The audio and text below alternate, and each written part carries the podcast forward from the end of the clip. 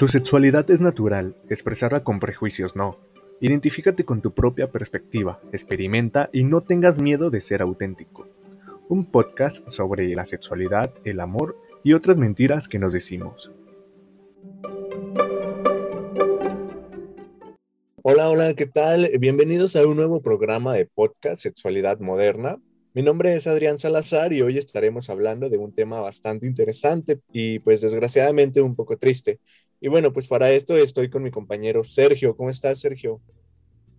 ¿Qué tal, Adrián? Pues un gusto eh, saludarte otra vez en este programa, en este nuevo episodio. Como bien lo dijiste, es un tema bastante triste porque pues el día de hoy ha habido un acto que realmente le duele mucho a la comunidad LGBT.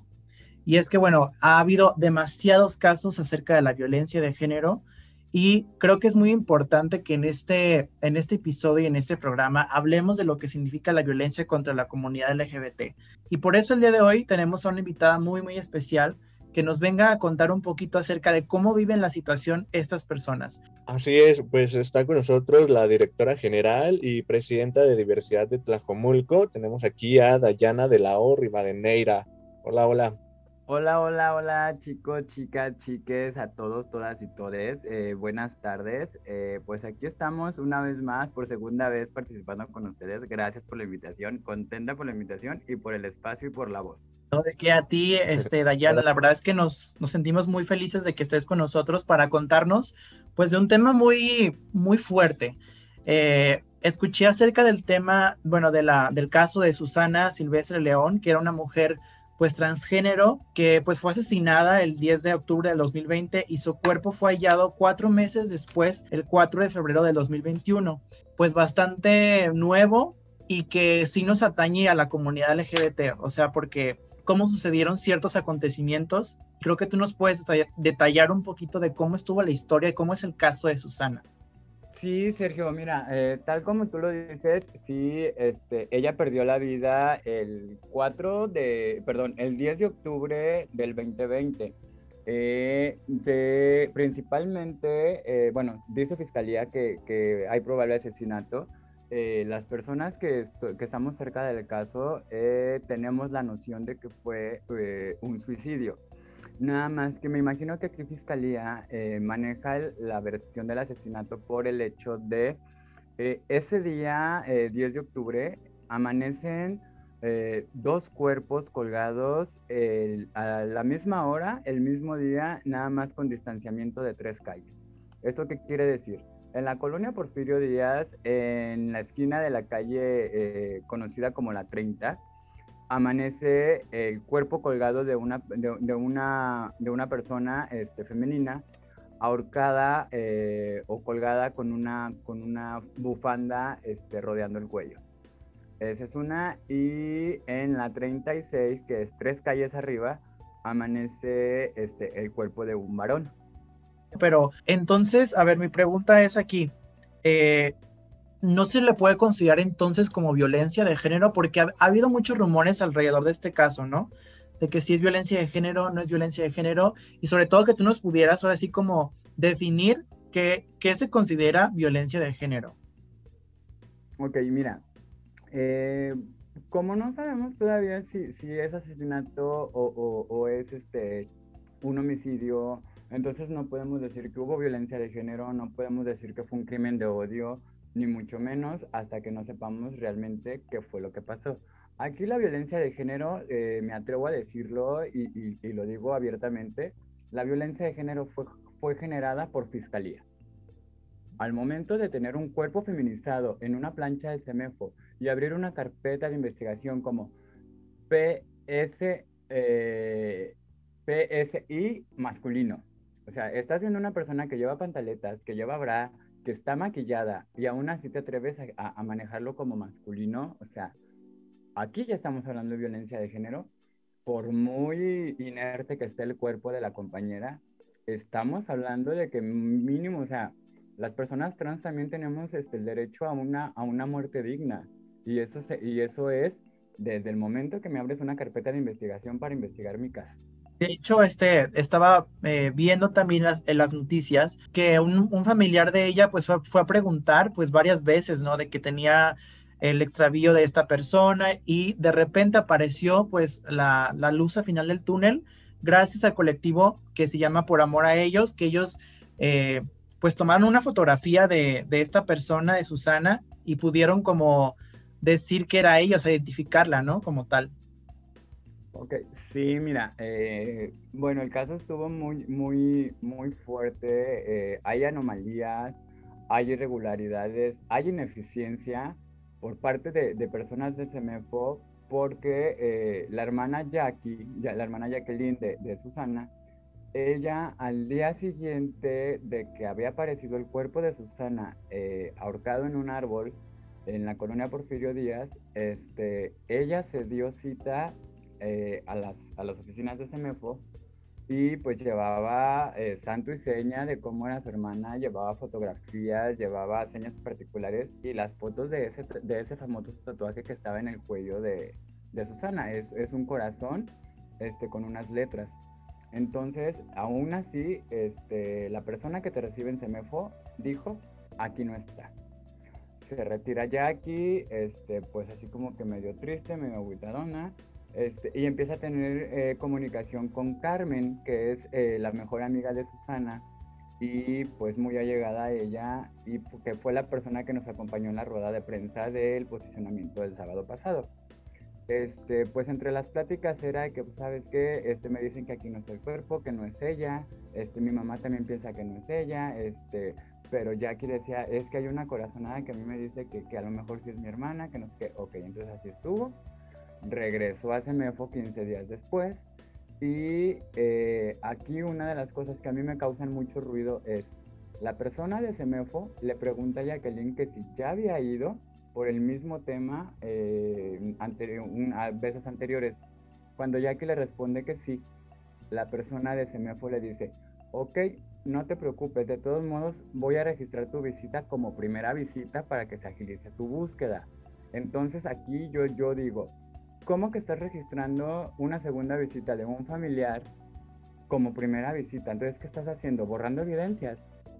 Borrando evidencias de, tu, de tu ineficiencia, de, de, tu... Pues ahora sí, de, tu falta de respeto porque no eres digno ni de pararte al computador que tienes a tres pasos y buscar en el sistema a alguien con las características que te están dando. De hecho, todavía hay unas cifras pues bastante fuertes porque, bueno, aquí tengo la cifra, dice que Jalisco hay, han inhumado tan solo este año a 35 personas cuya, identidad se desconoce y según cifras del propio gobierno, en lo que va de la actual administración estatal, suman 579 personas fallecidas sin identificar.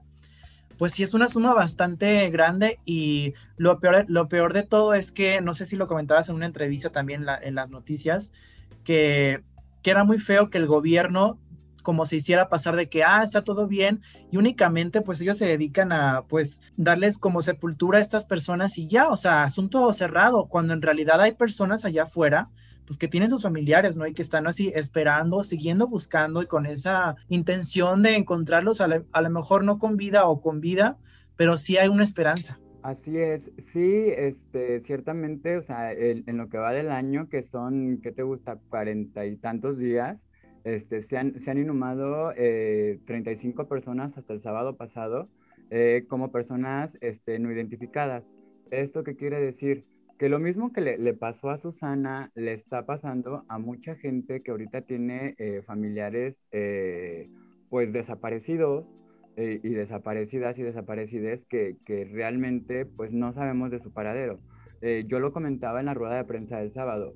Es, es, es alarmante, es alarmante que, que Fiscalía no tenga esa sensibilidad de agotar todas las instancias de investigación para, para un caso de, de, algún, de alguna persona no identificada y simplemente decir, ok, este se va a inhumar, eh, afortunadamente, ahorita ya en Jalisco ya no son, este, pues ya no son legales, eh, eh, por decirlo así, las fosas comunes. Recordemos que hace algunos años todavía, pues era de que, ok, no, se, no nadie lo reclamó, no se encontró la familia, que, ok, se va a la fosa común.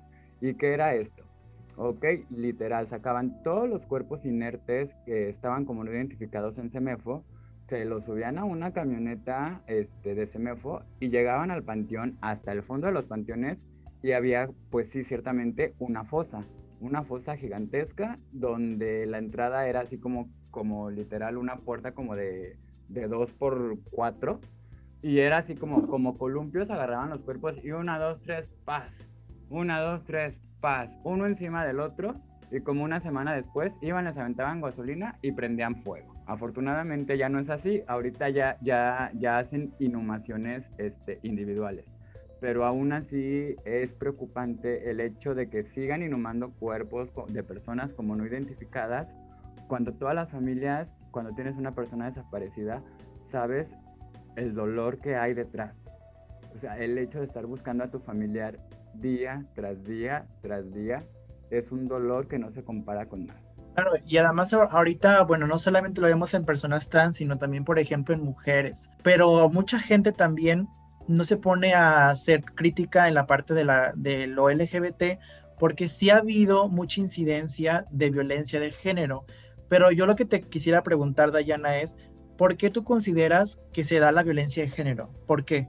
Pues mira, eh, se da por, el simple hecho de que la sociedad siento yo que, dentro de, lo que es el, el, el mexicano, o, esta eh, heteronorma eh, que, la sociedad ve como, como normal para ellos, la, heteronorma del, heteropatriarcado, este, pues viene siendo un tanto machista en nuestro país. Sabemos que pues México es el, país y el lugar de, del, mariachi, del ranchero, del, del, caballerango, del tequila y del aquí mi chicharrones truenan.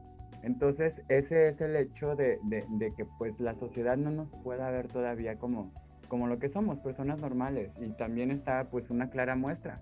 Ahí están las feministas, este, las, feministas este, radicales, las, las TERF. O sea que a final de cuentas ellas siguen alegando y siguen este, dentro de su burocracia queriendo que, las mujeres trans no entremos a los baños de mujeres trans, que se saque a las poblaciones trans de, los, de los deportes. O sea, todo es, eh, eh, estos exclusivos para mujeres, o sea, que no los usemos las personas trans. Entonces, pero ellos seguían por el, el, hecho de decir, ok, es que entre tus piernas existe esto, sí, pero es que voy más allá de lo que traigo entre las piernas. Y además existe mucha intolerancia frente a las opiniones de, de las personas, porque también ya me lo comentabas afuera del programa que pues eh, existe una libertad o una línea muy delgada entre las personas que dicen, bueno, pues yo decidí hacerme este cambio de, por ejemplo, de ser hombre a mujer y de repente pues quiero retroceder, o sea, a lo mejor no me, no me siento tan seguro y a veces las personas agarran de ahí, sí hay mucha discriminación por esa parte, ¿no? Así es, mira, mm, eh, entendamos que, que, que, todo, todo, todo, todo, todos son procesos y todo lleva como, como una línea, ¿no?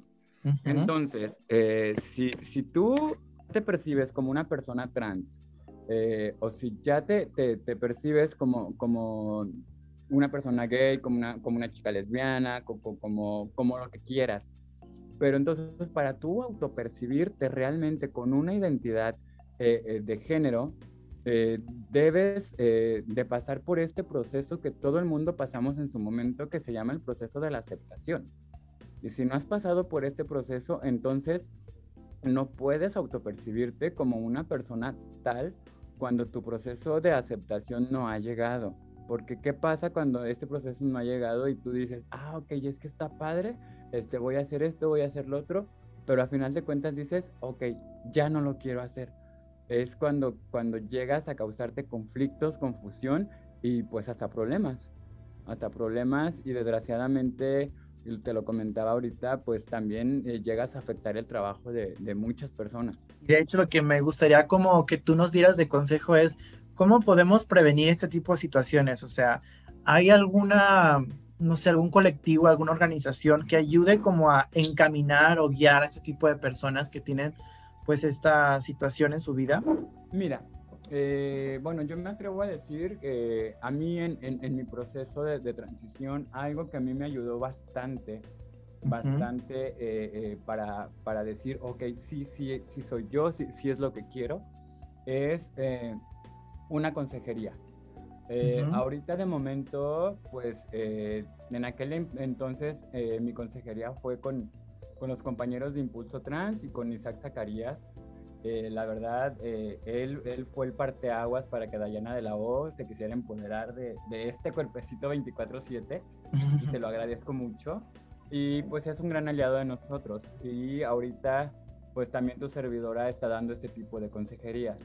¿Qué son las consejerías? Las consejerías van desde la información de lo que te puede este, afectar personalmente en tu vida laboral, en tu vida familiar, este, en tu vida social, eh, el, llevar un cambio de transición. Eh, también lleva pues la información de lo que son los hormonales, de lo que son los procesos médicos, de, de, todas las complicaciones que puedas llegar a tener en un futuro o no puedas llegar a tener. Y sobre el cambio legal también, o sea, lleva el, el hecho de decir, es que no es nada más ir a meter mi solicitud al, al registro civil y, y, ya me dan mi acta y ya con eso tengo y, y después voy y saco mi INE y ya para esto se tiene que hacer una homologación de todos tus procesos legales que tú ya tienes viviendo, no sé, 18, 25, 30 años, vaya los que tengas. Entonces, eh, pues tú recuerda que a partir de tus 18 años tú empiezas a tener una vida legal propia. Entonces, esto conlleva todos esos, esos procesos donde, donde tú legalmente ya estás dado de alta, tienes que llegar y hacer un cambio de informarles realmente de tu cambio de identidad para que ellos hagan la actualización de datos, ok, para decir, ok, esta persona, este, antes era fulano, ahora es fulano. Sí, ah, bueno. yo tengo una pregunta para Dayana. No sé qué tan largo es como este proceso de, de cambio de identidad, hablando más en lo, pues toda esta la documentación, por decir, y si ha habido casos en los que a alguien no, no le acepten el proceso o la, la solicitud, por decir así. No, mira, la solicitud no ha sido, bueno, que yo tenga conocimiento, no se la han rechazado a nadie. En dado caso, este, que se la lleguen a rechazar a alguien, pues tengamos en cuenta que pues, estamos hablando de servidores públicos, entonces en ese momento se ganan una queja ante, ante la, la, la Comisión Estatal de los Derechos Humanos. Entonces, pues no, no les conviene. Así es. Algo interesante que mencionabas era de que el proceso también dependía de la aceptación. Bueno, supongo que también depende del tiempo que te tardes en aceptarte o algo así también. Ya, por decir, comienzas a, hacer el trámite. A ti, por ejemplo, ¿cuánto tiempo te llevó desde la aceptación y, y ya hasta tu cambio total de identidad? Mira, pues este, el que yo me haya, me haya reprimido y me haya enclaustrado en una identidad de género que no me pertenecía y que no me autopercibía, el que yo haya vivido como persona transgénero 32 años de mi vida, fue por el hecho de que yo tenía miedo. Yo tenía miedo, y no les voy a mentir, yo tenía miedo de la sociedad. Yo tenía miedo de mis amistades. Y yo tenía miedo de, del qué me va a pasar después, porque pues yo fui una persona que desde muy pequeña estuvo metida en, lo que es todo el ambiente LGBT y pues conocí desde lo mejor hasta lo peor y cuando digo lo peor te estoy hablando de, de trabajo sexual, de drogas, de abusos, de golpes, de, de muchas cosas. Entonces, eh, por este medio fue que yo empecé a, a, tener conocimiento de que a las mujeres trans, por lo regular, nos asesinaban. Entonces también ese era mi miedo de que no, es que, es que no no quiero morir asesinada. Pero claro, llegó, el llegó, el momento de que, de que dije, no, ¿sabes qué? Es que no puedo seguir así, es o, mi felicidad y mi plenitud como persona, o el hecho de vivir enclaustrada y aceptar que voy a vivir enclaustrada el resto de mi vida. Ahora sí que tocaste un tema pues bastante interesante, porque yo me gustaría saber, hace poco también pues vi a través de la página Diverso, que habían hecho como una carta que pedía precisamente al gobierno que se hiciera cargo de lo que se está hablando acerca de la violencia de género. Quería saber cómo va ese proceso, si qué colectivos están participando, cómo va eso. Este, pues mira, con el tema eh, eh, estamos dando avances, estamos exigiendo protocolo este, de investigación, tanto para lo que es violencia de género, crímenes de odio, ¿Por qué? Porque recordemos que el año pasado tuvimos mm, dos, dos acontecimientos muy lamentables, muy dolorosos y de mucho ruido aquí en Jalisco.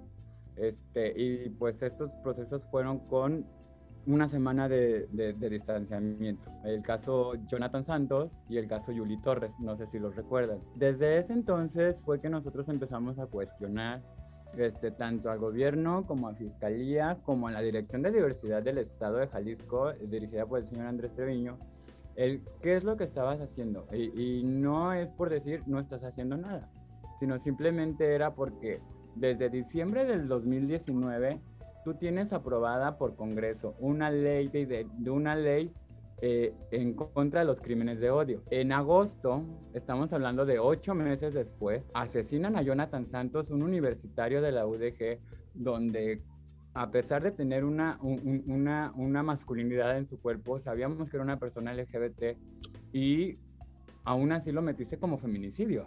Y una semana después, amanece Yuli Torres asesinada en su casa y vaya, para empezar, la prensa amarillista encabeza eh, la nota con diciendo, hombre, este, hombre con, eh, amanece asesinado hombre con ropas de mujer. O sea, dices ahí, espérame, o sea, ¿cómo?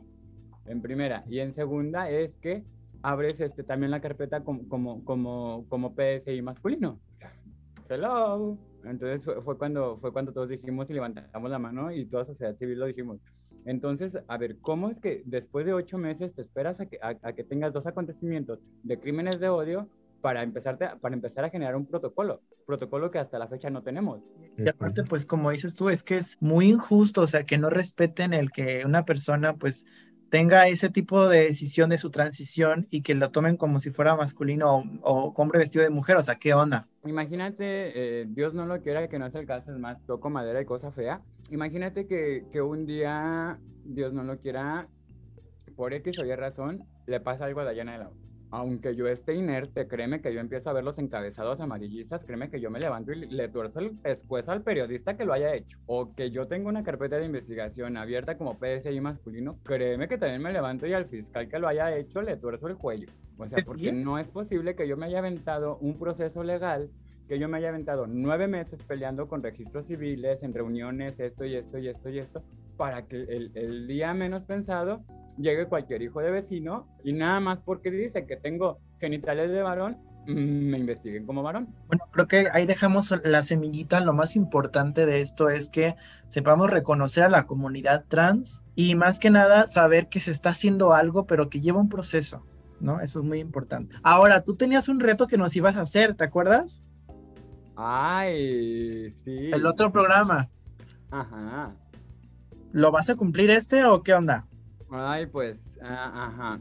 ¿Le tienen que hablar a quién? ¿A mi ex? A tu ex.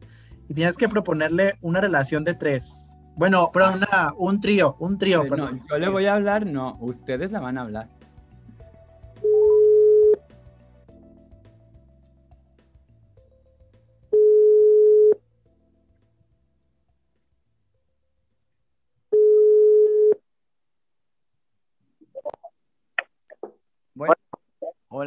Alejandro, ¿cómo estás? ¿Cómo estás, chiquito? Estaba pensando, estaba pensando en tu, en tu, en tu, ya sabes. Es mi chichotas. ¿Dónde? Es mi chichotas, sí. Sí, en tu pichota. Oye. ¿Qué pasó, Es, es, que es que tengo, eh, bueno, ya tengo varios días. No sé, bueno, tú sabes que yo tengo debilidad por los niños trans. Entonces, como siempre me mandas a la chingada cuando te empiezo a decir cosas y así, te empiezo a cortar y así. Ajá. Pero pues yo con las ganas no me voy a quedar, De hecho, te quería proponer algo, a ver si así. ¿Qué? Pues no sé, como, como dices que las niñas trans no te gustan al 100%, con tal de que acepte y con tal de que, de que de que quiera, le, le, voy a, le voy a proponer algo, algo más rico. ¿Qué?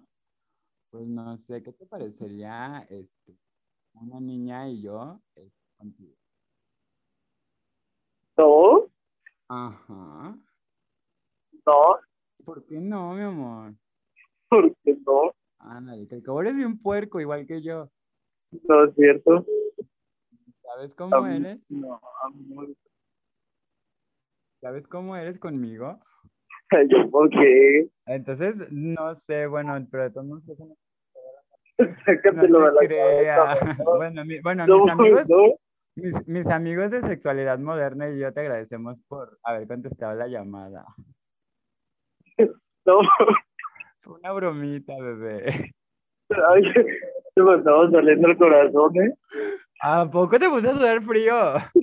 Sí, Deja termino el programa y ahorita te marco, ¿va? va. Ahí está, chicos, hasta escucharon cosas que no tenían que escuchar. Sí, soy, soy Ya sé, qué oso. Tengo debilidad por los niños trans. Ya lo sé, mira, eso no lo sabía. Vaya, vaya. Curioso de Dayana. Sí.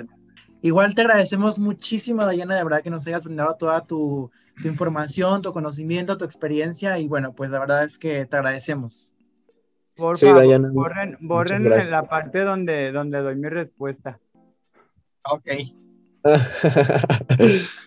Va se lo juro que gracias, me va a comer. Ok, bye. Gracias por la invitación, chicos. Hasta luego. Gracias a ti. Hasta luego. Te recordamos las redes sociales de Sexualidad Moderna. Estamos en Facebook y en Instagram como Sexualidad Moderna. Y asimismo recordarte que nuestra invitada tiene la página de la diversidad Tlajomulco. Así que vayan y síganla. Y bueno, estén pendientes de todas las noticias acerca de la comunidad trans y de la comunidad LGBT. Nos vemos hasta la próxima. Chao.